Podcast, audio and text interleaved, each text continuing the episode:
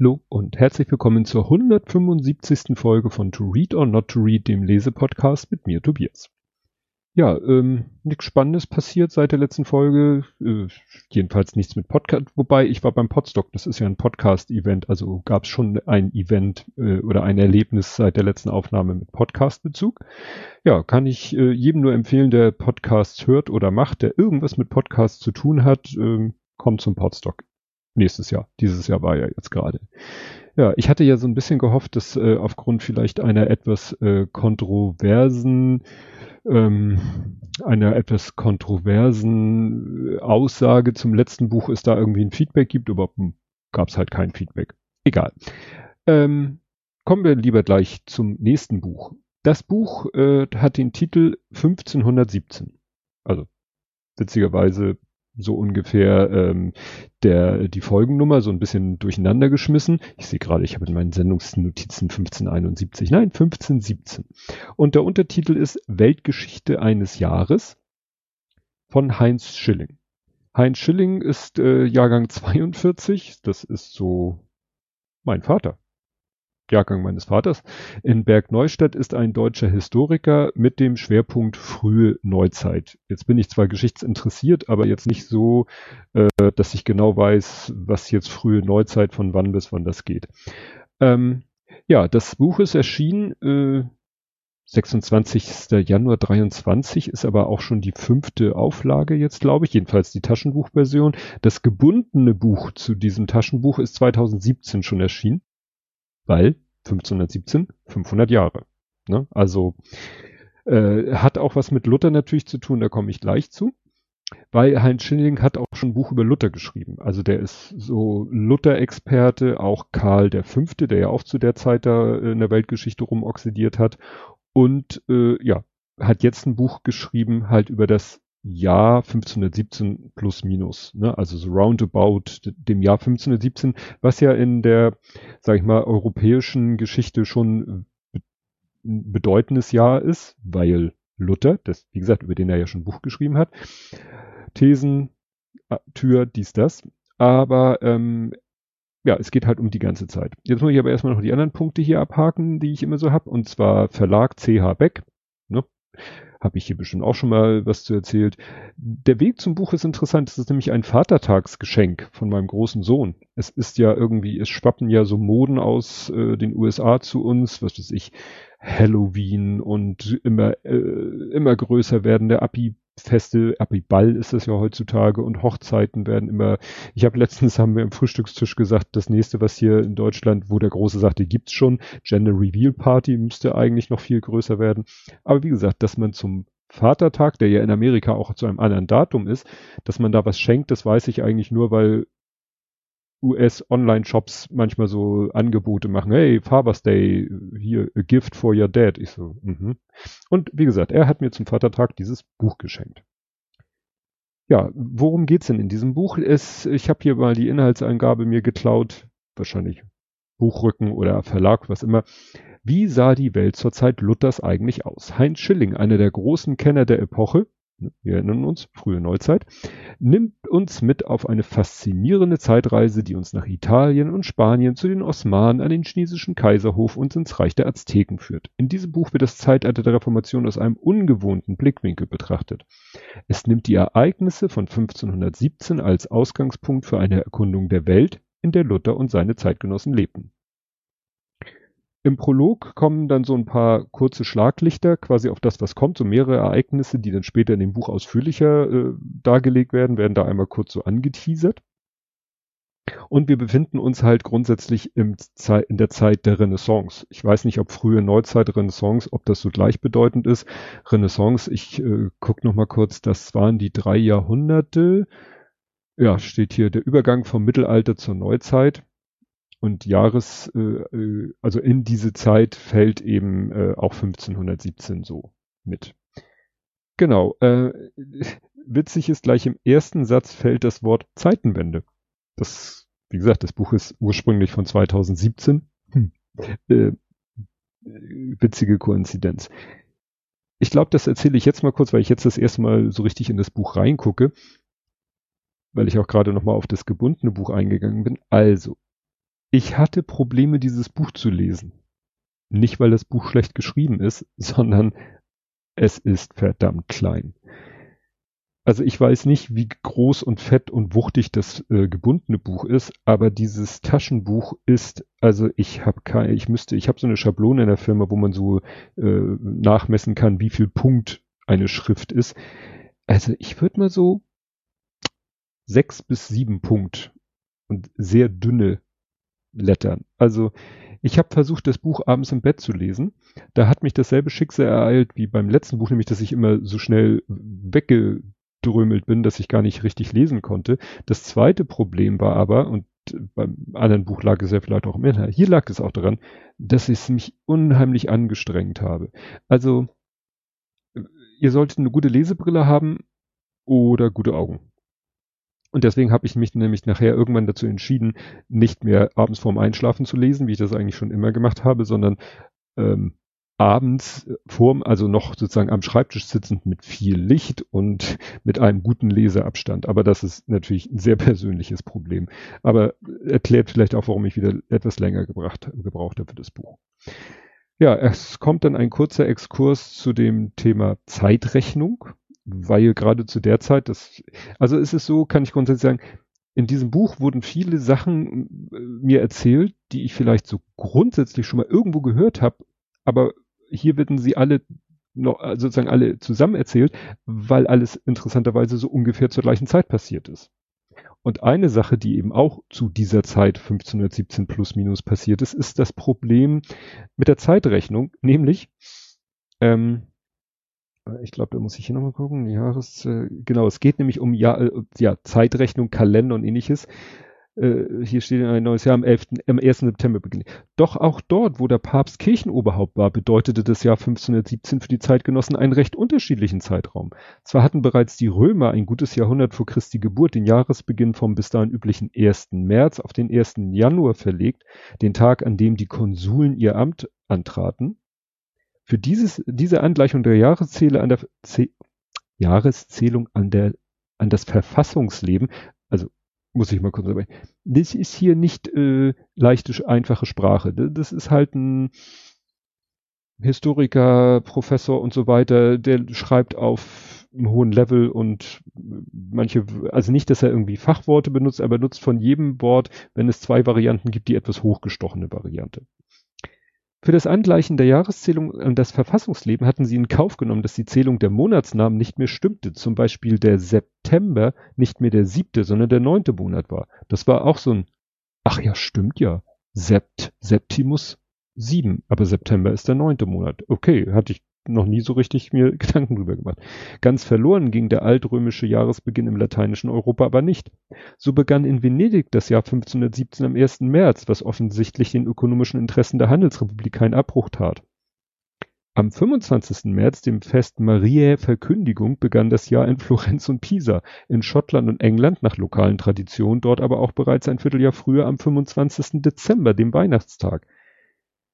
Ja, und da musste ich denken an den Vortrag eines Namensvetters von mir, nämlich Rix, also Rix ist so sein, sein Internet-Nickname, ähm, der auch äh, auf Mastodon, ich, ich glaube, das war der neben Lea der zweite Admin, wenn ich das jetzt richtig erinnere, und der hat mal einen schönen Vortrag gemacht, den verlinke ich euch, wo er bei einer Python-Konferenz äh, unter anderem einen Vortrag gehalten hat über das Thema Zeitrechnung, Kalender, wie lange dieses ganze Thema abweichende Zählung, Rechnung von Jahren, Tagen, wie lange das gebraucht hat, bis das wenigstens sozusagen so halbwegs in Kontinentaleuropa mal so angeglichen war. Bis mal für alle Leute, was weiß ich, der 15.3. wirklich der 15.3. war und nicht der eine sagte, ja, bei mir ist aber erst der 9.3. oder der andere sagte bei mir schon der 24.3.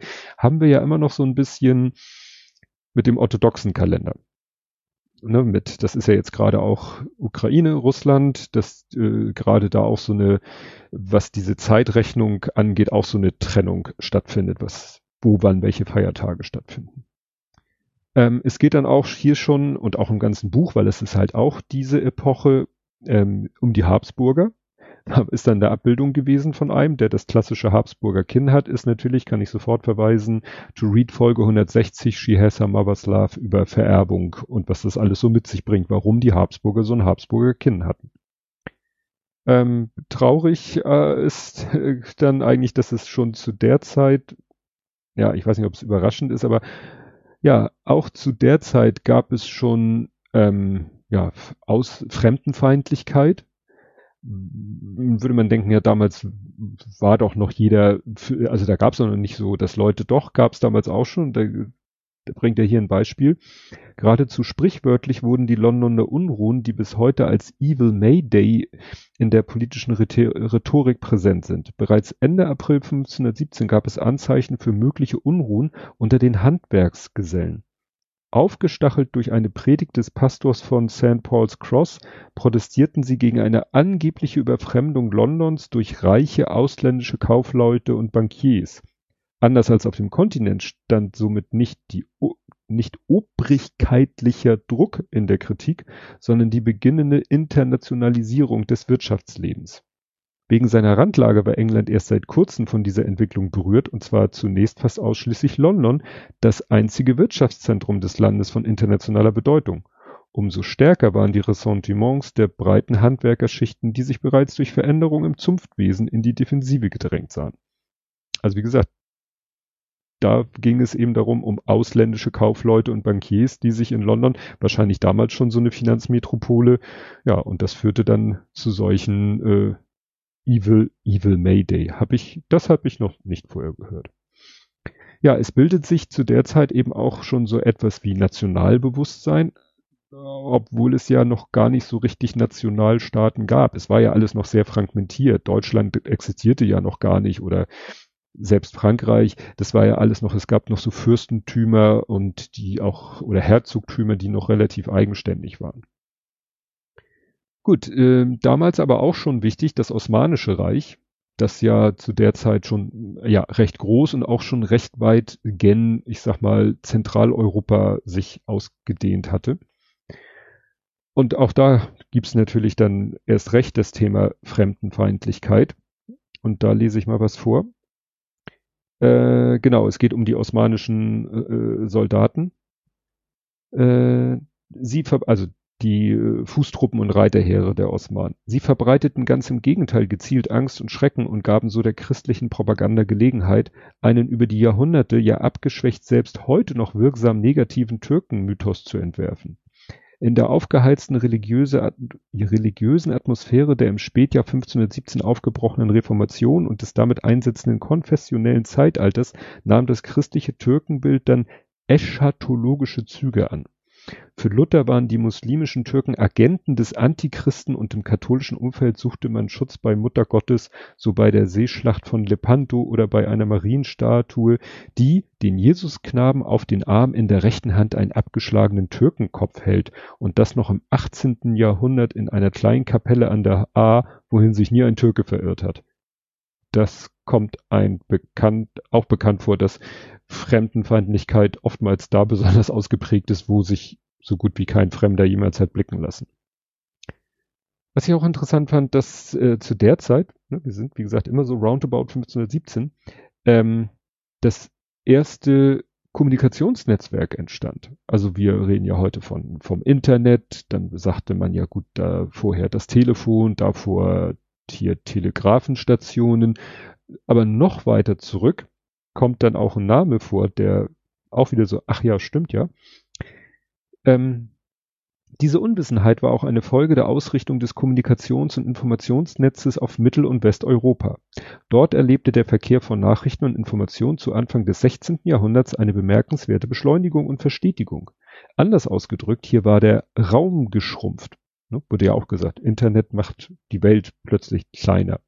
Ermöglicht durch die geniale Erfindung des Postwesens durch den 1459 bei Bergamo geborenen Francesco de, geborenen Italiener Francesco de Tassis, der im November oder Dezember 1517 in Brüssel starb, als Franz von Taxis, wie sein Name seit der Übersiedlung nach Norden lautete. Ja, also kennen wir ja Ton und Taxis, ne, die komische Gräfin da. Aber Ton und Taxis, äh, weiß man ja, die haben, haben, sind reich oder berühmt oder erfolgreich gewesen durch das Postsystem, das ein Herr von Taxis ne, mal quasi erfunden hat. Der hat also etabliert, dass es Poststationen gab, dass es regelmäßige Fahrten von Poststation zu Poststation gab, mit der dann eben man Briefe, Nachrichten, Informationen äh, halbwegs zeitnah von A nach B transportieren konnte.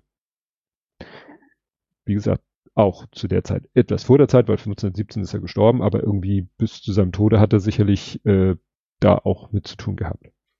Dann kommt ein längerer Teil, nämlich Herbersteins Reise durch Russland. Also es geht um Sigmund von Herberstein und der hat von einem damaligen Herrscher, ich weiß nicht, ob das Karl V. war, irgendjemand hat ihn beauftragt, fahr doch mal nach Russland, guck dich mal da um, wie die da so leben, wie die so drauf sind, weil man wusste halt, man wusste, da ist Russland und da gibt's einen Zaren und aber wie der so tickt und wie der so wie dessen Einstellung gegenüber Europa wieder so die Sitten und Gebräuche sind, wusste man nicht, wollte man gerne wissen. Also hat man diesen äh, Sigmund von Herbertstein losgeschickt.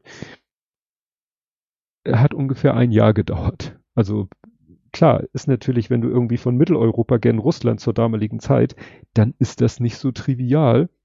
Und er ist dann da hingereist, war alles beschwerlich und voller Gefahren, weil ja, wie gesagt, Nationalstaaten gab es noch nicht so richtig. Es gab auch genug Leute, denen egal war, wenn du gesagt hast, ja, hier, was weiß ich, Karl der Fünfte oder so schickt mich, dann sagten die, was interessiert mich Karl der Fünfte, du reist hier durch mein Land und jetzt gibst du mir erstmal Geld oder, naja, dein Leben, dann hätte er die Reise nicht machen können. Ja, also wie gesagt, das hat er gemacht. Und da lese ich mal vor. Später sind die Historiker und Soziologen Herberstein in dieser Entgegenstellung gefolgt achso, Entgegenstellung so, ja, der, der mitteleuropäischen Verhältnisse zu den russischen Verhältnissen und haben die historisch-politische Kultur Westeuropas von der Freiheit und diejenige Osteuropas von der Hörigkeit her definiert. Das Staatswesen sieht er durch die Autokratie des Großfürsten bestimmt und exemplifiziert das ausführlich an der Art und Weise der Thronfolge, die ganz und gar durch die Entscheidung des Herrschers geprägt ist. Er benennt einen seiner Söhne zum Nachfolger und lässt in, lässt ihn in einer großen kirchlichen Zeremoniell durch den Metropoliten intronisieren. Damit war in Moskau fast schon die Primogenitur etabliert, die zu diesem Zeitpunkt noch keineswegs in allen Dynastien des Westens gesichert war. Ein Vorsprung, den Herberstein aber nicht hervorhebt. Das erinnerte mich natürlich an das Buch The Romanovs, auch wenn das natürlich erst später war. Romanovs, das Buch, was ich in zwei Teilen hier vorgestellt habe, das begann ja 1617 vielleicht sogar, also früh, früh, früh in den 1600ern, endete ja dann 300 Jahre später in den frühen 1900ern, das waren ja so roundabout 300 Jahre. Da wurde ja später dann von dem einen Zaren die Primogenitur, das Wort weiß ich auch nur, weil es bei den Romanovs vorkam. Primogenitur war halt der Erstgeborene wird der Nach, wird der Erbe, wird der Nachfolger. Und ich glaube, äh, das war auch der männliche Nachfolger. Das war, äh, bis diese eine Zahl das beschlossen hat, nicht so unbedingt. Da konnten dann auch Töchter Zarin werden. Ne? Katharina die Große zum Beispiel.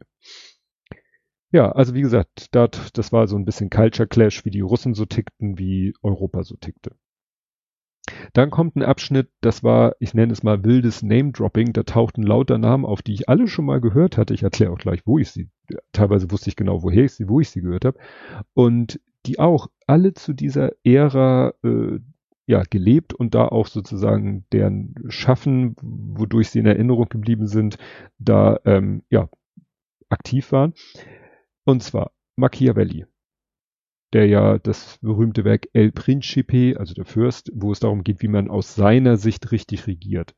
Thomas Morus, der das äh, Buch, also ist ein ellenlanger Titel, verkürze ich, verkürze ich mal auf Utopia, eine, eine Fantasieinsel, wo so eine Art Kommunismus vorherrscht. Also ich glaube, weiß gar nicht, ob das da schon Kommunismus genannt wurde, aber jetzt in, im Rückblickend hat der eigentlich da von einer Insel, die er sich ausgedacht hat, wo eine Gesellschaft vorherrscht, die man eigentlich mit Kommunismus nur gleichsetzen kann.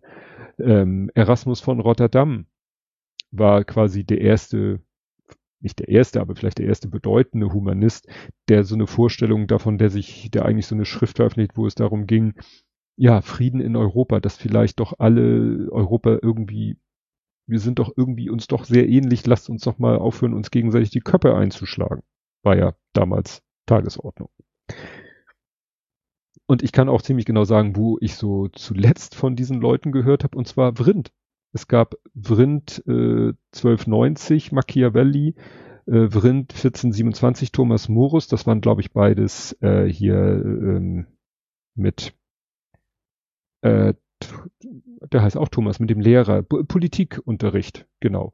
Und Erasmus von Rotterdam war eine Folge Eine Stunde History weil die hatten Erasmus von Rotterdam, also hatte Vrindt auch Erasmus von Rotterdam. Ist ganz, ich habe mir die Folgen nochmal angehört, ist ganz interessant, wenn man dann nochmal in so einem Buch von denen liest und mit dem Wissen dann nochmal die Folgen hört. Das war äh, ganz interessant, das dann nochmal in, in, in diesem Kontext zu sehen. Interessant fand ich, dass es auch damals schon eine Art Aufgabenteilung in Europa gab. Man könnte ja denken, ja, jede, jeder machte da so sein eigenes Ding, aber ist natürlich technisch gar nicht möglich, weil war ja alles gar nicht die einzelnen, gerade in diesem Flickenteppich, der dann später zu Deutschland wurde, war ja gar nicht möglich, autark zu sein. Man musste ja Handel treiben, weil man nicht alles selber vor Ort produzieren konnte, was man brauchte. Aber dass es schon in so einem großen, weiträumigen Kontext eine Aufgabenteilung gab, das fand ich interessant, das lese ich mal vor. Die Art und Bodennutzung, die Art und Bodennutzung, die Art und Weise der Bodennutzung veränderte sich. Teils wurde sie intensiv, so vor allem in den Niederlanden, teils extensiv, so im Osten. Im Umland der Städte, wo die hohen Gewerbelöhne die, die Nachfrage nach Fleisch- und Milchprodukten ansteigen ließen, kam es zu einer Spezialisierung auf Vieh- und Milchwirtschaft. Aber auch in den stadtfernen Landstrichen Dänemarks, Norddeutschlands, Polens, der Ukraine und Ungarn spezialisierte man sich auf die Aufzucht und Mästung von Rindern und Ochsen, die jährlich zu Tausenden in die großen Verbraucherzentren Mittel- und Nordwesteuropas getrieben wurden. In den Weiten der Ukraine und des Baltikums wurde auf extensive Weise Korn angebaut, das alljährlich über die Ostseehäfen voran aus Danzig in die dicht besiedelten Gewerberegionen des Westens verschifft wurde. Im Austausch kamen Gewerbeprodukte nach Osten. Massenware für den Alltag der breiten Schichten ebenso wie Luxusgüter, Tapisserien, Seidenstoffe, Kunstgewerbe aus Silber, Gold und Edelstein für die Fürstenhöfe und die grundbesitzenden Magnaten, teils auch schon für das reiche Bürgertum. Und das hätte ich jetzt nicht gedacht, dass zu der Zeit, also wir reden hier frühes 16. Jahrhundert, dass da schon, ja, so eine groß weitflächige Aufgabenverteilung, das hätte ich nicht gedacht. Es geht dann hier um, als nächstes zum Beispiel auch um Silbergewinnung, weil damals ja Münzen noch, ne, Edelmetallmünzen waren. Bei der Gelegenheit habe ich gelernt, dass das Wort Dollar vom niederdeutschen Dollar aka Taler. Also man kennt ja das Wort Taler. Ja, und äh, daraus wurde dann im Niederdeutschen Dollar und aus Dollar wurde Dollar. Also muss man ja nur stark genug äh, verschleifen. Ja, nächster Name, den natürlich auch jeder eigentlich kennt, Kopernikus, aber interessanterweise hier nicht wegen Astronomie, sondern wegen Münzprägung und Geld und Silber, weil es wurde irgendwie plötzlich zu viel Silber. Also erstmal äh, hat man ein neues technisches Verfahren, es nennt sich Seigerung, verlege ich den Wikipedia-Artikel. Also man hat plötzlich relativ große Erdöl, äh, nicht Erdöl, Silbervorkommen gefunden, hat auch geschafft, die schneller sozusagen zu verwerten, also aus dem Erz das Silber rauszukriegen. Dann später kamen noch Unmengen von Silbern aus portugiesischen Kolonien, also aus Südamerika. Und jeder fing an, wie wild Silbermünzen zu prägen, was tatsächlich zu einer Inflation führte. 1517. Inflation, wo eigentlich eh nur die äh, äh, ja, reichen Monarchen oder so überhaupt ja Münzen prägen konnten, aber die haben gesagt, wenn ich genug Silber habe, stelle ich auch genug Münzen her. Führte dann aber dazu, dass die weniger Reichen das Silber eingeschmolzen haben, gestreckt haben und dann ihre eigenen Münzen daraus gemacht haben. Und das führte eben zu einem totalen Chaos. Und Kopernikus bekam dann auch sozusagen den Auftrag, mach dir mal Überlegungen, wie man dieses Problem lösen kann und stellt eigentlich, ja, ich glaube, so kann man sagen, die erste oder mit einer der ersten Geldtheorien auf. So nach dem Motto, ja, wie, wie funktioniert denn das mit, mit Geld? Schreibe ich, äh, lese ich auch wieder vor.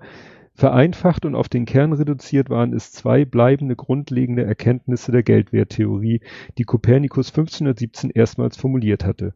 Zum einen die auch heute noch gültige Tatsache, dass der Geldwert nicht in der Münze selbst liegt, sondern ihr von den finanziell Handelnden zugemessen wird. Zum anderen die für die Epochen des Edelmetallmünzgeldes grundlegende Regel, dass die schlechten Münzen immer die guten Münzen aus dem Umlauf verdrängen, weil die hochwertigen entweder gehortet werden oder außer Landes fließen, die minderwertigen aber ins Land hineindrängen. Voraussetzung war dabei allerdings, dass, wie in den meisten Währungsgebieten der Fall, der Zahlende die Münzsorte frei wählen konnte, der Empfänger also schlechtes Geld mit minderem Edelmetallgehalt zum selben Kurs annehmen musste wie das gute mit viel Edelmetall. Dieses Gesetz, das im frühneuzeitlichen Europa immer wieder handelspolitische Krisen erzeugte, wurde 1517 von Nikolaus Kopernikus im königlichen Preußen formuliert und nicht erst in der zweiten Jahrhunderthälfte von dem Engländer Thomas Gresham, wie die Geldhistoriker lange meinten. Also nicht der, sondern Kopernikus halt hat quasi ja dafür äh, gesorgt, dass äh, man sich da mal Gedanken gemacht hat. Mir fiel in dem Moment ein, dass ja man mir fielen da so zwei Begriffe ein, die ich äh, da schon immer kannte, Kurantmünzen. Und das andere, das Gegenwort ist Scheidemünze. Und Kurantmünzen sind nämlich die Münzen, die ihren Wert wirklich durch den Wert des Edelmetalls haben. Also so wie heute irgendwie so eine echte Goldmünze, so ein Krugerrand oder so. Das sind Kurantmünzen. Heute haben wir ja eigentlich keine Kurantmünzen mehr. Die, die Geldmünzen, die wir haben, ähm, ja, haben ja äh, nicht mehr den Wert in Edelmetall. Hat man ja schon lange, äh, ja, aufgegeben sozusagen. Gut, dann, ähm, was habe ich hier noch? Ja, Kopernikus, Kurantmünzen, genau. Dann kommt quasi ein Kapitel äh, Europa und die weite Welt, also nach dem Motto, was passierte denn so im Rest der Welt, während Europa da solche Sachen machte, wie die, die ich jetzt schon erwähnt habe. Ähm, zum Beispiel China, also die Portugiesen sind nach China gereist und haben da mal geguckt, was geht da denn so ab und wie sind die Leute da drauf und sind natürlich dort, also man muss ja Kolonialismus, Südamerika, Amerika kommt ja auch noch, aber da sind sie ja nun auf eine mindestens, was die, die, die zivilisatorische Entwicklung angeht, um es mal so komisch zu nennen, ebenbürtige äh, Welt getroffen. Und äh, das äh, ist dann schon ganz interessant, weil Zitat China kapselte sich ab, während Europäer die Erde in alle Richtungen hin erkundeten und sich überall mit Herrschafts- und Handelsstützpunkten festsetzten. Erst damit war entschieden, dass nicht die Chinesen Europa entdeckten, sondern die Europäer die Welt. Also die Chinesen waren sozusagen mit sich äh, selbst zufrieden, haben gesagt, ja, das ist alles okay so, da machen wir jetzt nichts Großes wir sind uns selbst genug und die Europäer hatten halt diesen Drang hinaus in die weite Welt und dann natürlich auch gen China. Ähm, nebenbei wurde auch, äh, wurden auch äh, ein Wort benutzt, was ich auch nachgucken musste, die Mamluken. Also immer wieder wurde von den Mamluken gesprochen. Das war so quasi der, die, naja, noch äh, hier, wie hieß denn der Spartacus? Äh, so Sklaven, also es ist irgendwie ein die, die, die frühen Ägypter hatten, äh, ja, hatten schon Sklaven und die hatten dann irgendwann gesagt, ja, nee, das ist ja hier gar nicht so toll, haben so eine Art Sklavenaufstand gemacht und wurden dann selber eigentlich, ja, Herrscher. Ne? Also sind aber dann irgendwann komplett von der Bildfläche verschwunden, weshalb wir heute halt äh, auch nicht mehr, also ich habe Mamluken noch nie gehört. Ja, dann waren die Portugiesen, wie ich schon angedeutet haben, haben sich dann mal gesagt, wir schauen mal in China vorbei, wollen mal da dem, dem Oberhaupt, Staatsoberhaupt einen Besuch abstatten. War nicht so trivial, also gut, hinfahren mit dem Schiff, das konnten sie, aber dann trafen sie da auf andere Widrigkeiten und ich lese mal vor. Gleich bei ihrer Annäherung an die Küstenzone Kantons sahen sich die Portugiesen mit der militärischen Macht und den bürokratischen Unabdingbarkeiten des traditionsbewussten Reiches konfrontiert. Schiffe der chinesischen Küstenwache auf Patrouille gegen Piraten stoppten die portugiesischen Segler mit Geschützfeuer. Die Fremden konnten erst passieren, nachdem Andrade den diplomatischen Charakter der Mission hatte glaubhaft machen können. Für die Landung war aber die formelle Genehmigung des auf dem Festland residierenden Kommandanten der Küstenwacht einzuholen. Da keine Antwort kam, manövrierte Adrade vor der Mündung des Perlflusses ungeduldig hin und her, um die Dringlichkeit seiner Mission zu demonstrieren. Als ein an Land geschickter Abgesandter herausfand, dass die Anfrage überhaupt noch nicht an die Oberbehörde in Kanton am Oberlauf des Deltas weitergelaufen war, ließ Andrade Segel setzen und brach ohne Erlaubnis in die Hafen- und Provinzhauptstadt auf. Wiederum kam es zu ernsthaften Verwicklungen, beginnt mit den von Andrade nach europäischen Begrüßungszeremoniell abgefeuerten Salutschüssen, die die chinesischen Behörden als unbutmäßiges Verhalten barbarischer Ausländer werteten. Also das war richtig Culture Clash. Ne? Also die Chinesen hatten da also eine sehr ausgeprägte Bürokratie offensichtlich zu der Zeit schon, weiß nicht, wie es heute ist. Und das traf dann auf diesen relativ spontanen Wunsch der Portugiesen, wir möchten mal bei eurem Chef vorbeigucken. Es waren aber auch, äh, ja, die Portugiesen haben dann es auch geschafft, sich da wirklich unbeliebt zu machen. Geradezu verheerend waren die Aktionen von Simao de Andrade einem Bruder Fernaus, der 1518 vor Kanton chinesische Kinder, ob entführt oder gekauft, an Bord nahm, um sie in Malakka als Arbeitssklaven zu verkaufen. War das bereits schlimm genug, so wuchs der Schaden zu einer über die Jahrhunderte wirksame Vergiftung der Beziehung, als sich das Gerücht verbreitete, die geraubten chinesischen Kinder seien von den Christen verspeist worden. In Europa hatten die Juden immer wieder unter diesem fremdenfeindlichen Stereotyp zu leiden, in China waren nur die Christen selbst davon betroffen. Für die portugiesische Gesandtschaft war das alles fatal. Mehrere ihrer Mitglieder wurden gefangen gesetzt, gefoltert und starben schließlich im Gefängnis. Ja, ne, also wie sagt man, vom eigenen Brotkosten, also irgendwie sowas, ne? Also ja. Ähm, äh, wie ich schon sagte, es waren halt unterschiedliche Weltbilder. Und das äh, wird dann hier so schön am Ende beschrieben.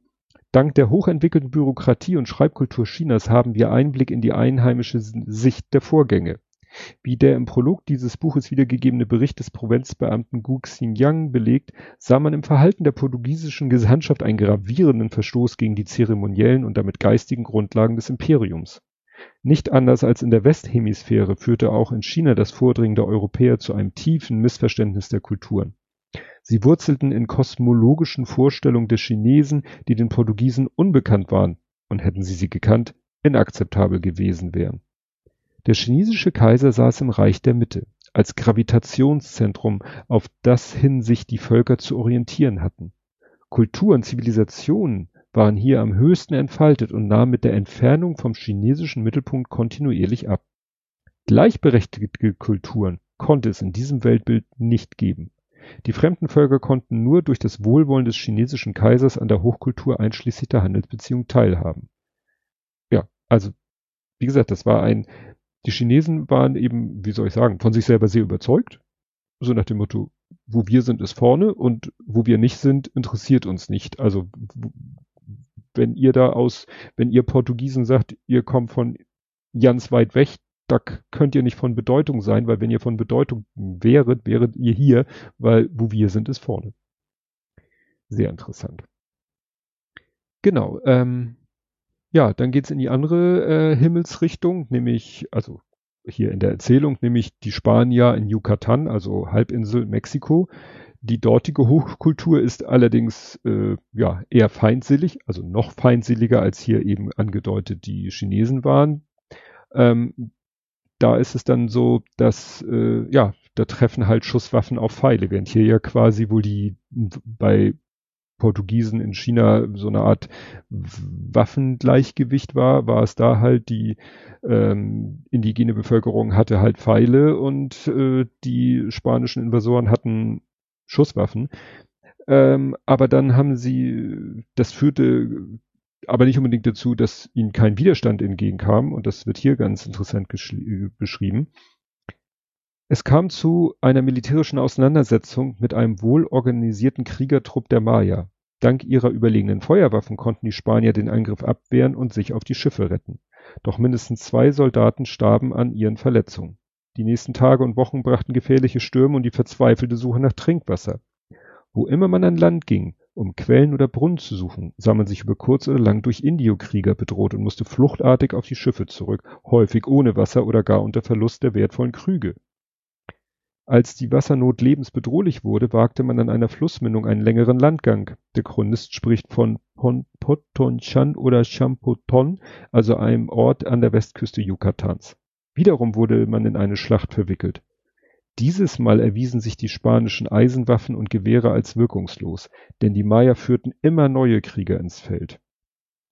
An der Küste des schlechten Kampfes, wie die Landkarte diesen Ort fortan verzeichnete, verloren die Spanier rund die Hälfte ihres Expeditionskorps. Hernandez de Cordoba, auf den äh, als offensichtlichen Anführer der Eindringlinge sich die Bogenschützen der Indios konzentriert hatten, war von nicht weniger als zehn Pfeilen durchbohrt worden. Es gelang ihm noch, auf zwei Schiffe, das dritte hatte man mangels arbeitsfähiger Seeleute aufgegeben, die verbliebene Mannschaft zurück in den kubanischen Heimathafen zu bringen. Wenige Tage später erlag er seinen Verletzungen. Ziemlich gruselig die Vorstellung, von zehn Pfeilen getroffen, noch mehrere Tage zu leben. Muss ich an dieses, diesen Heiligen denken. Ich habe vergessen, wie der heißt, der immer so mit Pfeilen gezeigt wird. Ja, ähm, dann wird hier die blutige äh, Eroberung der Aztekenhauptstadt Tenochtitlan erwähnt. Dachte ich so, oh, habe ich schon mal gehört. Ähm, ich habe vor paar Wochen oder so den Film gesehen Eternals, also Marvel, äh, aus dem Marvel äh, Cinematic Universe der Film Eternals. Und das, da geht's ja, also die Eternals begleiten ja die Weltzivilisation über 7000 Jahre und einmal äh, an einem Punkt der Story sind sie tatsächlich im Jahr 1500, ist das 1517 auch oder ein bisschen mehr, bisschen weniger, sind sie nämlich da in Tenochtitlan vor Ort, während gerade ja die Spanier blutig diese Hauptstadt erobern. Dann habe ich mich die ganze Zeit wirklich gefragt, also auf dem Cover steht, ist einfach, was weiß ich, weißer Hintergrund, dann steht da der Name des Autors, 1517, Weltgeschichte eines Jahres, C.H. Beck und unten rechts ist ein Profilbild von Martin Luther und er guckt quasi von rechts unten nach links oben und da ist ein Nil, äh, Nashorn. Und ich so, was will mir dieses Nashorn sagen? Und ich erfahre es in diesem Buch, erfreulicherweise. Ähm, lese ich vor, Seite 146. Auch das Wissen über den Osten ging rasch in die Renaissance-Kultur ein. Vor allem die Nachrichten, die von der China-Mission Andrades und Pires 1517, 1518, hatte ich gerade erzählt, über das bislang geheimnisvolle Land nach Europa kamen, regten ungeachtet der diplomatischen Rückschläge zu immer tieferer Beschäftigung mit dem fernen Osten an. Wie präsent die exotischen Welten bereits 1517 in Europa waren, zeigt das berühmte asiatische Rhinoceros Odysseus, das der Indien-Gouverneur Albuquerque dem portugiesischen König Manuel geschickt hatte. Also da hat der tatsächlich dem ein lebendes Nashorn geschickt. So, hier, Geschenk. Ne? Ja, das lebte dann da, irgendwann wurde es ausgestopft und deswegen, ja, und das, ach so, und dieses Gemälde, äh, äh, also dieses Rhinoceros ist dann gemalt worden, unter anderem von Albrecht Dürer, der, wie ich, ich weiß, dass es Albrecht Dürer gibt, ich kenne Bilder von dem, aber dass der zu der Zeit gelebt hat, wusste ich halt auch nicht. Genau, das war das berühmte Rhinoceros. Dann, äh, auch interessant, Kaiser Maximilian, der auch irgendwann zu der Zeit da äh, aktiv war, der ist schuld an der, ähm, ja, wie soll ich sagen, an der Frakturschrift. Aber ich merke gerade, ich habe hier irgendwas übersprungen. Ja, Entschuldigung, ich habe was übersprungen. Dann geht's um den kulturellen Einfluss Italiens. Und zwar, ähm, warum die Mona Lisa, äh, Lisa im Louvre hängt. Habe ich mir auch nie Gedanken gemacht. So Mona Lisa, ja gut, die wurde vielleicht irgendwann gekauft und ist deshalb im Louvre gelandet. Nee, ist noch viel abgefahrener. Ähm, äh, Franz I., französischer König, bestieg 1515 den Thron. Noch im Jahr der Krönung begegnete der junge Monarch am Rande politischer Verhandlungen in Bologna Leonardo da Vinci und lud ihn sogleich nach Frankreich ein.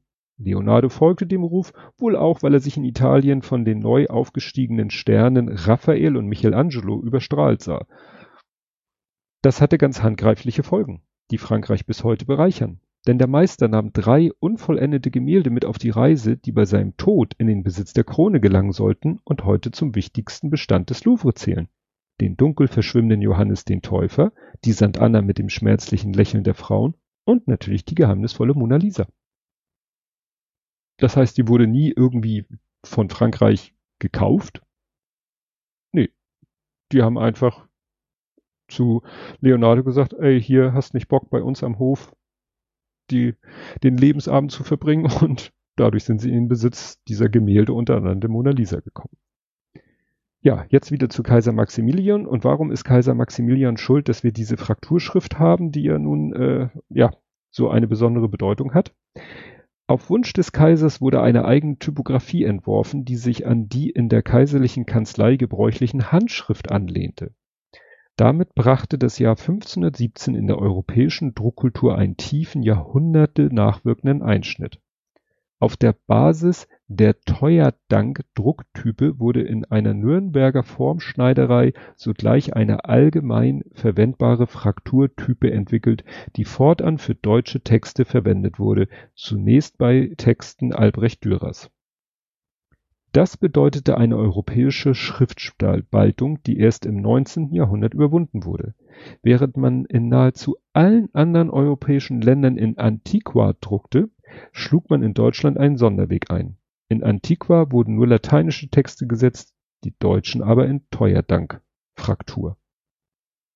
Und ich habe schon ist ja immer wieder mal Thema, so im Internet, wenn einer dann wieder sagt, ja, ja, alles, was Frakturschrift ist, ist ja Nazi, dann wird er immer korrigiert. Nein, die Nazis haben die Frakturschrift ja abgeschafft, haben sie sogar ähm, verächtlich gemacht, haben sie Schwabacher Judenletter genannt und sind dann nämlich sozusagen auf die Antiqua. Das hatte aber auch ganz pragmatische Gründe, weil man ja immer mehr, sage ich mal, europäische Länder sich äh, und dann ja militärisch angeeignet hatte. Äh, ne? und wenn man da irgendwie ein, wie ein, was weiß ich, äh, ein, Ansch ein Anschlag im Sinne von ein Plakat mit irgendwelchen Nachrichten verkünden wollte und man hätte das in Frakturschrift gemacht, hätte das schon von der Schrift her keiner lesen können. Also hat man gesagt, wie hier, ne, ganz Europa, Resteuropa oder wie auch immer, hat ja die Antiqua, also das, was wir als normale Druckbuchstaben kennen. Und das war einer der Gründe, warum man plötzlich gesagt hat, nee, Frakturschrift ist ja der letzte Schrott, ab jetzt nur noch Antiqua. Ne? Und deswegen, ja, ist es eigentlich äh, auch in Anführung, klar, manche Leute benutzen Frakturschrift und kennen alle Details, manche benutzen sie, weil sie äh, was Nazimäßiges damit machen wollen und weil sie eine Nazi-Botschaft damit rüberbringen wollen, ist kompliziert. Aber ich wusste halt gar nicht, wie ist denn diese Schrift mal ursprünglich entstanden. Und ja, weil Kaiser Maximilian wollte, dass diese Handschrift zu einer Druckschrift wird. Genau, dann kommt interessanterweise ein Abschnitt über Frauen in der Renaissance. Und ja, es gab halt damals, weil es halt nicht unbedingt dieses, ähm, wie soll ich sagen, weil es nicht unbedingt dieses, äh, dass unbedingt immer der, der männliche Nachwuchs äh, das Erbe antritt, gab es halt auch äh, machtvolle Frauen. Und Davon werden hier einige erwähnt. Aber erstmal lese ich hier was vor, in, was auch in dem Kontext ist. Mhm. Ach ja, es geht um, um hier Borgia, Lucrezia Borgia. Die Nacktheit menschlicher Körper war keine Erfindung der Renaissance-Maler oder Bildhauer. Sie war alltägliche Normalität, etwa in den von Männern wie Frauen besuchten Badehäuser der Städte wie auf dem Land. Ähnlich die Sexualität, die in öffentlichen Frauenhäusern der Stadt ebenso frei gelebt wurde wie an Adelshöfen oder in den Kreisen des niederen wie hohen Klerus. Die lüsternen Exzesse der Borgia-Feste machten nur das Extravagante eines verbreiteten Lebensgefühls aus Zudem sind sich die Papsthistoriker inzwischen ziemlich sicher, dass die üppigsten Szenen wie, die, wie der berüchtigte Kastanientanz, bei dem sich die Kurtisane halbnackt auf dem Boden wälzen musste, wohl eher der Fantasie und Gefallsucht des Berichterstatters geschuldet waren, als einem realen Ereignis. Lucrezia Borgia jedenfalls, die die Ausschweifung ihres päpstlichen Vaters, ihr merkt, dass ne, andere Zeiten, andere Sitten geteilt haben soll, konnte zur Herzogin von Ferrara aufsteigen und sittsam und ehrenhaft einem der bedeutendsten Renaissancehöfe Italiens vorstehen. Ne, also Lucrezia Borgia, hatte ich schon mal gehört den Namen, war halt eine sehr mächtige Frau, war die Tochter eines Papst. Merkt ihr selber. Ne? Also damals war das auch mit den Sitten und Gebräuchen beim Papst auch noch etwas anders. Äh, eine andere Frau wird hier erwähnt, Margarete von Österreich. Äh, ich habe mir hier notiert, mit 20 schon zweimal zweifach verwitwet und eine Fehlgeburt hinter sich. Also ja, aber sie äh, ist dann auch eben zu einer mächtigen Frau aufgestiegen. Teilweise lief es dann so, dass äh, sie waren dann mit irgendwelchen mächtigen Männern verheiratet, diese Frauen. Dann zogen die Männer, was weiß ich, in den Krieg und in ihrer Abwesenheit mussten die Frauen halt den Laden schmeißen. Und wenn sie das sehr gut machten, dann hat man sie das quasi, wenn der Mann aus dem Krieg zurückkam, hat man gesagt, sie macht das weiter, sie macht das sehr gut. Und so entstanden da halt eben zu der Zeit mächtige Frauen. Das ist wahrscheinlich so in der das war wahrscheinlich dann aber wirklich eher so in, an, an Adelshäusern möglich in der, in der sozusagen bürgerlichen Gesellschaft. Wahrscheinlich eher nicht. Ja, dann kommt ein Abschnitt, da geht es darum, dass ja zu der Zeit halt, ja, also ich sag mal so, geschwurbelt wurde auch damals schon. Ähm, die, die, es wird da berichtet von einer Geisterschlacht von Bergamo, die wurde so als böses Omen gedeutet, obwohl da wahrscheinlich irgendwie nur irgendwelche Nebelschwaden über ein Feld zogen, was irgendwelche Leute als, ja, Geister gedeutet haben. Mystik und Magie sind zu der Zeit halt allgegenwärtig. Ebenso der Glaube an Hexen. Der berühmte Hexenhammer erschien auch so zu der Zeit. Ähm, und äh, was ich spannend fand, man hatte zu der Zeit, also sie ja, eigentlich alle, nicht nur die, die, die Bauern, sondern das wirklich vom Bauern bis zum Papst wahrscheinlich, hatten alle Angst vor einem überraschenden Tod. Und das erklärt sich hier. Anders als heute, da uns ein rascher, schmerzloser Tod meist als Erlösung erscheint, war es damals gerade der plötzliche Tod, der viele in Schrecken versetzte. Unversehens und unvorbereitet vor dem richtenden Gott zu stehen, brachte den Sünder in Gefahr, vom Höllenschlund ewiger Verdammnis verschlungen zu werden. Diesen Ängsten mit der Vorstellung eines definitiven Endes menschlicher Existenz durch den Tod zu begegnen, war Sache einer nur äußerst kleinen Schar von Agnostikern. Für alle übrigen war das Leben nach dem Tod Gewissheit und daraus stieg die brennende Sorge, ob man dieses Leben in ewiger Seligkeit oder ewiger Verdammnis verbringen werde. Wie konkret die Menschen, die Armen wie die Reichen, die Gelehrten wie die Handwerker, Bauern oder Vaganten, sich die nicht endenden Qualen und das ewige Entsetzen der nicht mit Gott versöhnten Seelen vorstellten, zeigen wiederum eindrucksvoll die Gemälde des kurz zuvor im August 1516 verstorbenen flämischen Malers Hieronymus Bosch. Wieder so ein Name, wo man sagt, ach ja, stimmt, Hieronymus, Hieronymus Bosch hat ja diese Bilder gemalt, wo man denkt so, okay, das ist äh, welche Pilze hat der Mann gegessen? Ja, interessanterweise habe ich gerade auf dem Podstock mich nochmal mit Sven Uckermann unterhalten äh, über seine Podcast-Folge, die er über dieses Titan-U-Boot gemacht hat, äh, was er da, äh, ja, gesunken ist das falsche Wort, implodiert. Ähm, und ja, da wird ja auch gesagt, dass das so schnell passiert ist, dass die Leute es gar nicht mitgekriegt haben. Also das ist wirklich so Schnaps, weg, tot, körperlich eigentlich nicht mehr existent. Er sagte, das muss unter der Wahrnehmungsgrenze gewesen sein. Also es ist nicht mal so nach dem Motto, oh, hier passiert gar nichts. Also wirklich Schnips vorbei. Ist, wie gesagt, wäre zu der Zeit für die der absolute Horror gewesen. Man wollte schon irgendwie so, ja, wie klingt du, im Sterben liegen, damit man dann im Sterben liegend nochmal, was weiß ich, äh, die letzte Beichte und, und die letzte Ölung und so um die Chancen zu maximieren, ins äh, Paradies zu kommen und nicht in die Hölle. Naja. Ja, mindestens ebenso viel Tod vor dem, dem plötzlichen Ableben und dem Leben oder nach, Ab, Nachleben im ewigen Verdammnis war. Wenig überraschend. Wir hatten es schon mal angedeutet. Die Angst vor Juden und Muslimen. Ne, hat, wir hatten ja schon die, da ging es um die Osmanen, um die Türken, aber das waren ja Muslime oder eben den Juden und das ist ja auch eigentlich, sollte eigentlich bekannt sein, dass äh, die, ja, die, äh, die Angst in Anführungszeichen oder der Hass gegen Juden eigentlich schon, ja, nicht erst seit gestern wäre, naja. Der Druck zur Vertreibung der Juden kam daher in Regensburg aus der Bürgerschaft und dem ihm ihr, ihr, äh, ja, dem ihr beispringenden Klerus. Ihre Forderung an den Stadtrat erreichte eine für die Fortexistenz der Judengemeinde bedrohende Dynamik, als der 1516 zum Domprediger berufene Ingolstädter Theologie-Professor Balthasar Hubmeier wenige Jahre später einer der prominentesten Täufertheologen, aggressiv von der Kanzel herab gegen die Juden predigte und deren Geldgeschäfte als biblisch verbotenen Wucher geißelte. Äh, kurzer Einschub von mir. Es war den Juden verboten, fast alle normalen Berufe wurden den Juden eigentlich verboten. Also sie wurden nicht in die Zünfte aufgenommen, konnten eigentlich, hier wird gesagt, dass sie als Schneider tätig waren, aber ich glaube, so alle anderen Handwerksberufe standen Juden nicht zur Verfügung, weil sie nicht in die Zünfte aufgenommen wurden. Blieb ihnen eigentlich nur noch, ja, Geldgeschäfte, also Geld zu verleihen. Das wiederum war den Christen verboten. Den Christen war verboten, Geld jedenfalls gegen Zins zu verleihen. Das haben die Juden dann gemacht, weil ihr Glaube dem das nicht verbat.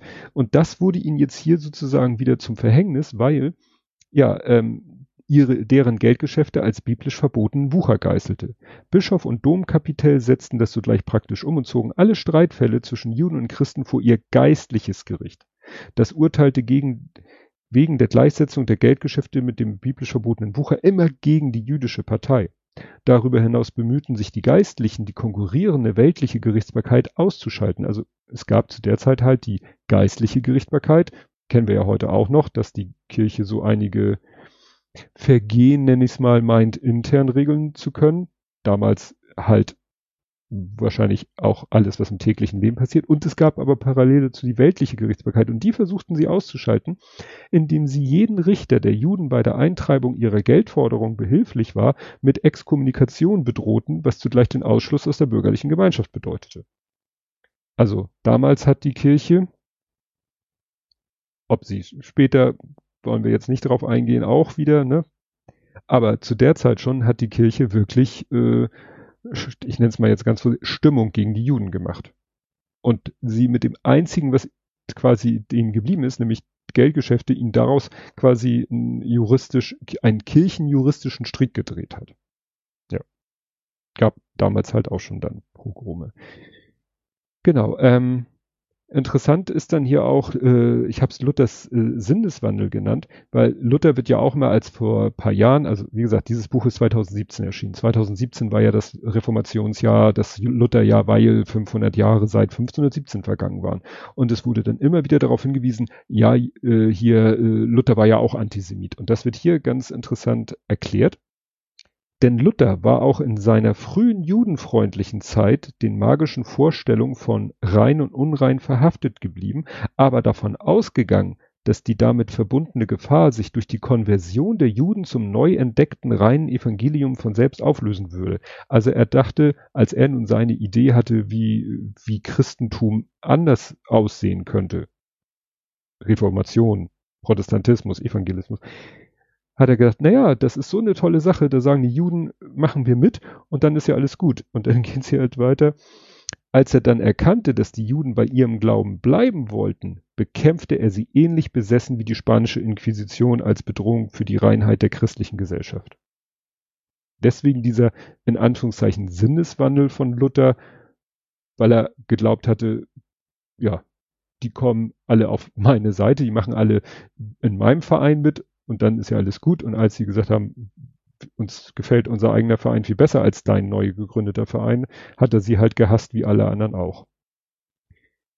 Ja, ähm, dann geht es äh, um Papst, den Papst dieser Zeit, das war Leo X. Das war ein Medici, fand ich auch interessant. Die Medici sind ja auch bekannt, weil damals waren die Päpste noch, äh, sag ich mal, sehr weltlich und dynastisch unterwegs. Das Wort dynastisch, also irgendwie Dynast mit dem Ziel, eine Dynastie zu bilden. Und der verheiratet nämlich erstmal seine Nichte und später noch eine andere weibliche Verwandte mit dem französischen Königshaus, um sich mit dem gut zu stellen. Also das sagen wir so, der war also umtriebig klingt jetzt so, also wie gesagt, der hatte ganz äh, weltliche Interessen, auch finanzielle Interessen und die hat er dann halt versucht so mit mit seinen Beziehungen und seinem Einfluss sowohl halt als Papst als auch als Medici irgendwie äh, zu realisieren. Ja, was dann noch erwähnt wird, ist die, äh, die vergessene Bibel, habe ich es genannt. Also jeder kennt ja die Lutherbibel. Und kurz bevor Luther halt seine Lutherbibel in die Welt geschickt hat, gab es schon mal eine, einen Versuch, so eine, ja, allgemein verständliche Bibel äh, rauszubringen, nämlich die, Gott muss ich nachgucken, komplutensischen Polyglotte. Die komplutensischen Polyglotte waren nämlich auch mal versucht, so ein Bibelgesamtwerk zu schaffen. Und zwar auch in einer mehrsprachigen Ausgabe. Also äh, es waren sechs Bände und da war dann in lateinischer, griechischer, hebräischer und aramäischer Sprache und Schrift alles aufgelistet, so dass man natürlich eine möglichst, ja, sag ich mal, breite Palette, gut, das vielleicht ganz einfache Volk konnte sowieso nicht lesen, aber so konnte man eben wirklich eine große Menge Menschen aller möglichen äh, Kulturen, Nationen erreichen, sofern sie ihn lesen konnten. Aber dieses Werk, was wohl auch, ja, wie sagt man, stilprägend, ja, also was wirklich ein großartiges Werk ist, ist aber eben dann komplett in Vergessenheit geraten wegen Luther und seiner Bibel. Ja, irgendwann hat man dann überlegt, das war glaube ich auf Initiative von äh, Leo den Zehnten, hat man gesagt, Mensch, wir haben doch immer noch hier diese Osmanen, die versuchen auch immer noch weiter vorzudringen, natürlich auch Richtung vielleicht Rom. Und, und der Papst hat gesagt, Leute, wie wäre es, wenn wir uns mal doch, also mal unsere innereuropäischen Querelen so ein bisschen hinten anstellen und uns gemeinsam gegen die Osmanen, aber das hat irgendwie nicht so gut geklappt ich lese da nochmal was vor. Ähm, die Legitimationsfrage streifte man nur, streifte man nur, sei doch offensichtlich, dass unser ewiger und zugleich mächtiger Feind nicht eher Ruhe geben werde, als äh, bis er die ganze Christenheit unterjocht hat. Und wo die Notwendigkeit der Selbsterhaltung eintritt, da finden Selbstreden keine Beratungen mehr statt. Das war jetzt so Kursivschrift, weil das wohl ein Zitat aus der Zeit ist. Die somit unumgängliche militärischen Operationen könnten vernünftigerweise strategisch nur als Offensivkrieg geführt werden. Träger solle eine unter dem Schutz des Papstes abzuschließende heilige Bruderschaft der Fürsten sein, im Kern der west- und mitteleuropäischen Mächte, flankierend aber auch der Könige Ungarns und Polens. Finde ich immer spannend, wenn in so einem Kontext von Polen und Ungarn, also wenn Polen und Ungarn in einem Kontext genannt werden. Denn der Vorstoß von ihrer Seite in die Türkei werde den Siegeszug des Hauptheeres entscheidend erleichtern. Ja, Spoiler hat nicht geklappt. Also man war sich dann doch nicht so einig und die Osmanen dann doch zu stark. Also gut, es hat nicht, die Osmanen sind dann nicht weiter vorgedrungen, äh, aber sind auch nicht zurückgedrängt worden. Ja, interessant ist, äh, dass Leo Zehnte dann irgendwie in seiner Amtszeit äh, Raphael, den wir schon mal hatten, als Konkurrenten zu Leonardo, dass Leo äh, zu Raphael gesagt hat, hier, guck mal, wir haben doch hier eine schöne, schöne Kirche oder schöne ne, Räumlichkeiten mal, mal da, was weiß ich, die Decken und die Wände voll. Und das Witzige ist, das waren dann lauter Szenen aus vergangenen Epochen, wo Päpste irgendwas gemacht haben. Und ich weiß nicht, ob das Zufall waren, aber äh, alle genannten Beispiele sind Päpste, er hieß ja Leo Zehnte und er hat dann immer Bilder malen lassen, wo Vorgänger von ihm, die auch Leo hießen, irgendwas gemacht haben, irgendwie zu sehen waren auf den Bildern und jetzt der Gag, er hat die Päpste, also man sah von der Szenerie, aha, das ist das Ereignis XY, das war also Leo der Vierte hier in diesem Bild, was ich hier vor mir habe, aber gemalt mit dem Gesicht von Leo den Zehnten. Das heißt, Raphael hat Deepfakes gemacht. Ja? Also äh, ja, das war so halt, ja, das war, äh, es waren ja die Päpste und ich bin ja auch Päpst, Papst und äh, sozusagen als wäre die Päp wären die Päpste epochenübergreifend eine Person. Gut, das waren die Deepfakes von Raphael und genau, die Abbildung habe ich euch gerade äh, beschrieben. Es geht dann auch um den Neubau, es wird hier gesagt, der Neubau von St. Peter. Ich sage, ja, St. Peter, ja, St. Peter ist das, was wir heute als der Petersdom kennen und der ist irgendwann mal zerstört worden und sollte dann wieder neu aufgebaut worden. Und mit dem Neuaufbau waren dann auch alle möglichen, war Raphael, Dürer, jedenfalls waren damit beauftragt. Und das ist, und deswegen ist es so ein wichtiges Ereignis. Für den Neubau von St. Peter Schrägstrich Petersdom brauchte der Papst Geld. Und es hatte sich aus Sicht des Papstes als Einnahmequelle sehr bewährt, der Ablasshandel. Also hat er den Ablasshandel wiederbelebt, der war eigentlich schon tot. Aber eigentlich äh, ja, und wollte mit dem Ablasshandel, wollte er halt wieder Geld einnehmen, damit er den St. Petersdom, nenne ich es jetzt mal, neu bauen konnte. Und Zitat aus dem Buch, und da sich die Ablassofferten häuften, nahmen sie die Christenheit inzwischen desinteressiert oder gar mit Skepsis auf. Weil das mit dem Ablasshandel hatten die halt schon, weiß ich nicht, wie viele Jahre, Jahrhunderte die es schon gemacht hatte, die, die Kirchen. Es gab nämlich auch lokalen Ablasshandel, aber dem wurde jetzt sozusagen noch obendrauf on top ein äh, quasi päpstlicher Ablasshandel und die Leute hatten mittlerweile echt kein Nerv mehr zu sagen, also den, es wird dann auch sehr genau beschrieben, wie der funktionierte, dass denen gesagt wurde, ja, und wenn ihr hier, ihr könnt auch für eure Vorfahren Ablasse kaufen, weil es könnte ja sein, dass die noch im Fegefeuer sind. Ich habe gelernt, Fegefeuer ist sozusagen noch so eine Übergangsphase und danach geht's endgültig Himmel oder Hölle. Und äh, was war der ich glaube, das Fegefeuer war für die Büßung der Sünden, die man bis zu seinem Tod nicht gebeichtet hatte. Naja, und um sozusagen Verstorbene, die sich im Fegefeuer befinden, sozusagen, dass man denen diese Qualen erspart und sie sozusagen Direktamente in den Himmel, dafür konnte man auch Ablässe kaufen. Also nicht nur für das eigene Seelenheil, sondern auch für das von äh, Vorfahren. Das Detail kannte ich noch nicht. Ja, und dann kommt, wenig überraschend, ich sagte ja, der Autor hat schon mal ein ganzes Buch über Luther geschrieben, kommt dann Luther. Auftritt Luthers.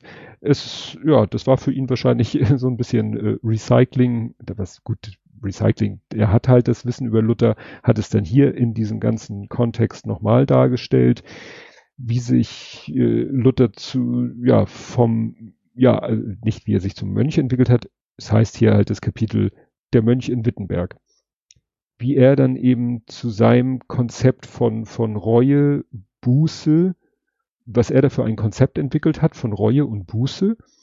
Und für ihn war Reue halt viel wichtiger, also dass der Mensch bereut, war aus seiner Sicht viel, viel wichtiger als jetzt so ein Ablass.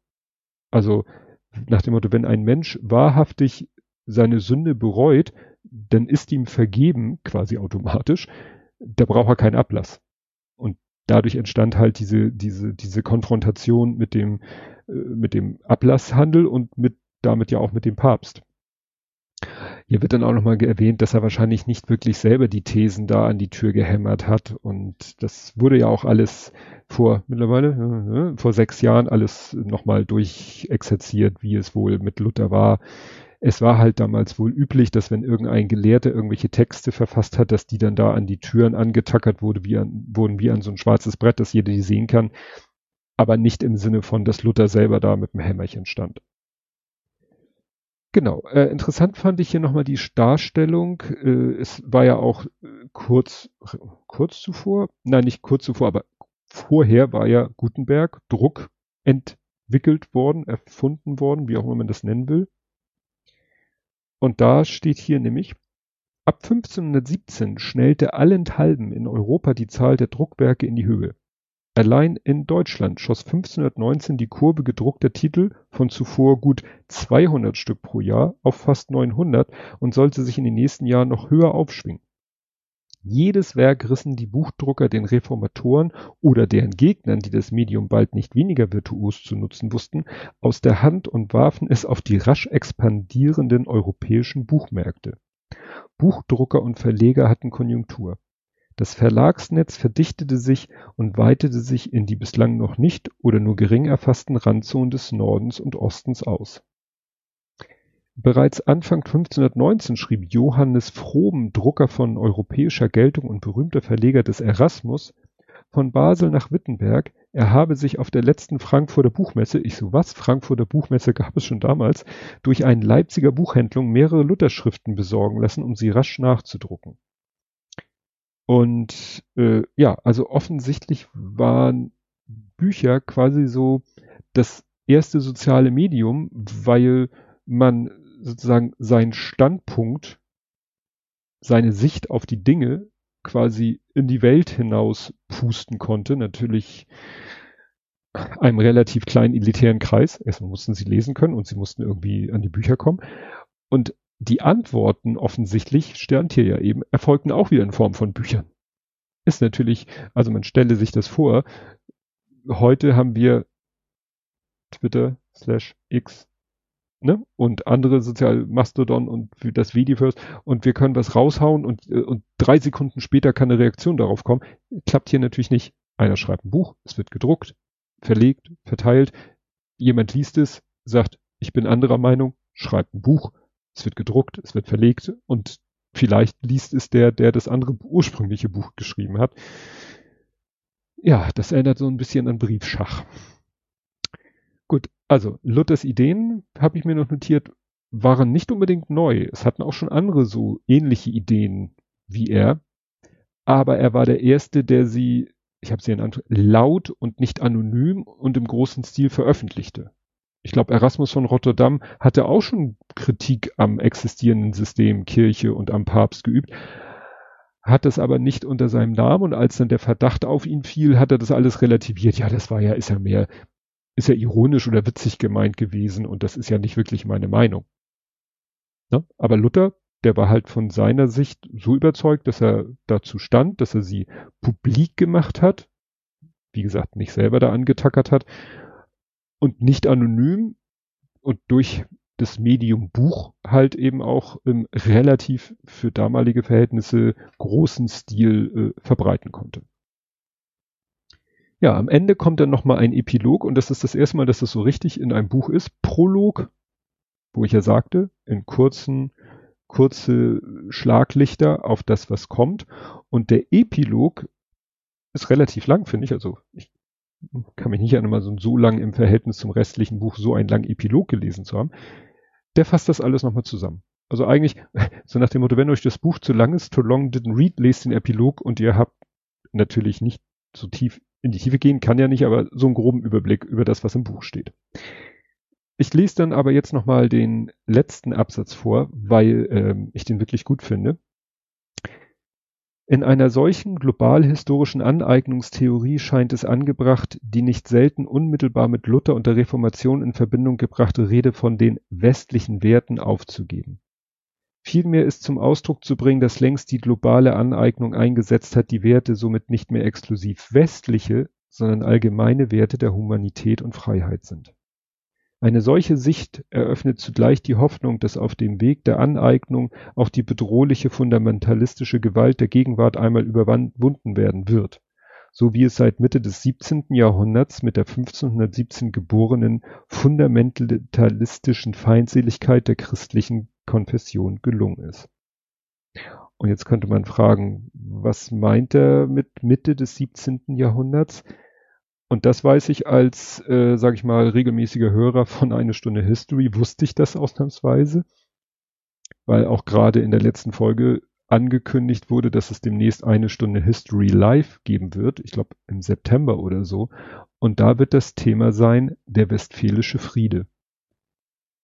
Und ja, der wurde, äh, was steht hier, am 24. Oktober 1648. Es endet auf 8, also äh, jährt es sich auf irgendwas mit 5. Die versuchen ja immer irgendwas zu nehmen, was so halbwegs jubiläumsmäßig und ist. Und wie gesagt, der westfälische Frieden, der wird von äh, Matthias von Hellfeld oft als Beispiel genannt für so einen gelungenen Friedensprozess, der ja ja eigentlich den 30-jährigen Krieg beendete und damit eigentlich auch diesen, diesen gesamten Konflikt zwischen Reformation und ja, Oldschool-Kirche wohl irgendwie zu einem Ende gebracht hat. Und ja, es vielleicht man hoffen kann, ich glaube, Matthias von Helfert hat genau das gesagt, dass sowas wie, wie, wie der Nahostkonflikt oder ähnliche Sachen oder auch der generelle zwischen, was weiß ich, der, der christlich orientierten Weltgemeinschaft und der muslimisch und den, den da noch bestehenden Konflikten, dass man vielleicht das irgendwann mal tatsächlich schafft, sowas wie ein westfälischen Friedensschluss zu schaffen und der diesen ja auch schon über Jahrhunderte schwelenden Konflikt irgendwie befriedet. Mal sehen, äh, ob wir, wobei wir ist natürlich, was weiß ich, wie, wie, wie das Altersspektrum meiner Hörerschaft ist, ob ich das noch miterlebe. Mal schauen. Gut, Fazit. Ich habe hier in meinen Sendungsnotizen sehe ich gerade, ich habe vergessen, ein Fazit hinzuschreiben. Ähm, ja, es ist schon ein interessantes Buch. Man hat es vielleicht gemerkt, sonst hätte ich da jetzt nicht, ich guck mal kurz, äh, über eine Stunde habe ich da jetzt drüber gesprochen. Gut, es ist ja auch ein sehr Umfang. Es sieht nach nichts aus, wenn man es in der Hand hält, denkt man, ach, was für ein niedliches kleines Büchlein. Und dann guckt man die Schrift und denkt, okay, das ist eine Menge Holz. Äh, ist es nicht eine Menge Holz, aber eine Menge Inhalt. Und es ist halt, wie ich schon mehrfach sagte, sehr spannend, weil so viele Dinge, die ich persönlich, die mir persönlich bekannt waren, Menschen, Ereignisse, dass die sich alle so, doch tatsächlich alle so in diesem Zeitraum, Zeitfenster abgespielt haben und damit ja alle irgendwie ineinander greifen. Ja, und hat mir doch nochmal einen neuen Blick auf diese Zeit und auch auf vielleicht auf die Wichtigkeit dieses Ereignisses, äh, ja, dass Luther da gesagt hat, ey, irgendwie äh, ist das doch äh, Kacke, wie das hier im Moment so läuft mit es ging ihm ja nicht, nicht nur um den Ablasshandel, sondern überhaupt dieses, diese, diese Gedankenwelt, dieses, ne, die, die, die Stellung des Menschen gegenüber Gott war ja so auch und, und äh, ja, was, da waren diese drei, drei S, Solo dies, Solo das, Solo jenes kriege ich jetzt nicht mehr zusammen. Ja, dass er einfach mal so eine, so eine, so eine völlig neue Konzeption hatte, die sich dann ja auch in gewisser Weise, ich, ob durchgesetzt, weiß ich nicht, aber doch das Leben der Menschen verändert hat. Und das alles rund um 1517. Doch das soll es zu diesem Buch gewesen sein. Bleibt noch der Ausblick auf das nächste Buch. Das Praktische war, ist, also es ist ja nicht so, dass ich noch Bücher im Vorrat habe. Habe ich ja. Aber ich hatte auch, ich gucke kurz auf den Kalender, ich hatte gestern Geburtstag. Und äh, tja, was soll ich sagen? Ich habe ein neues Buch geschenkt bekommen. Insofern kann ich heute Abend vielleicht nicht mehr, aber quasi ab jetzt äh, allgemein gesprochen sofort weitermachen mit dem nächsten Buch. Keine Ahnung, wie lange es dauert, bis ich das dann durchgelesen habe. Gelesen, so ein bisschen in Anführungszeichen, natürlich lese ich es. Es ist nämlich, es ist das erste Mal, nee, es ist nicht das erste Mal, aber es ist eine, äh, eine Graphic Novel. Ich bin am überlegen, ob ich dann wieder so eine Folge mache, wo wo man sich hinterher in einem Video auch das Buch ein bisschen angucken kann. Das, das entscheide ich dann. Vielleicht ist es ja nicht, nicht so wichtig. Ich lese es, ihr werdet es gewahr, wenn ich es gelesen habe. Und bis dahin, tschüss.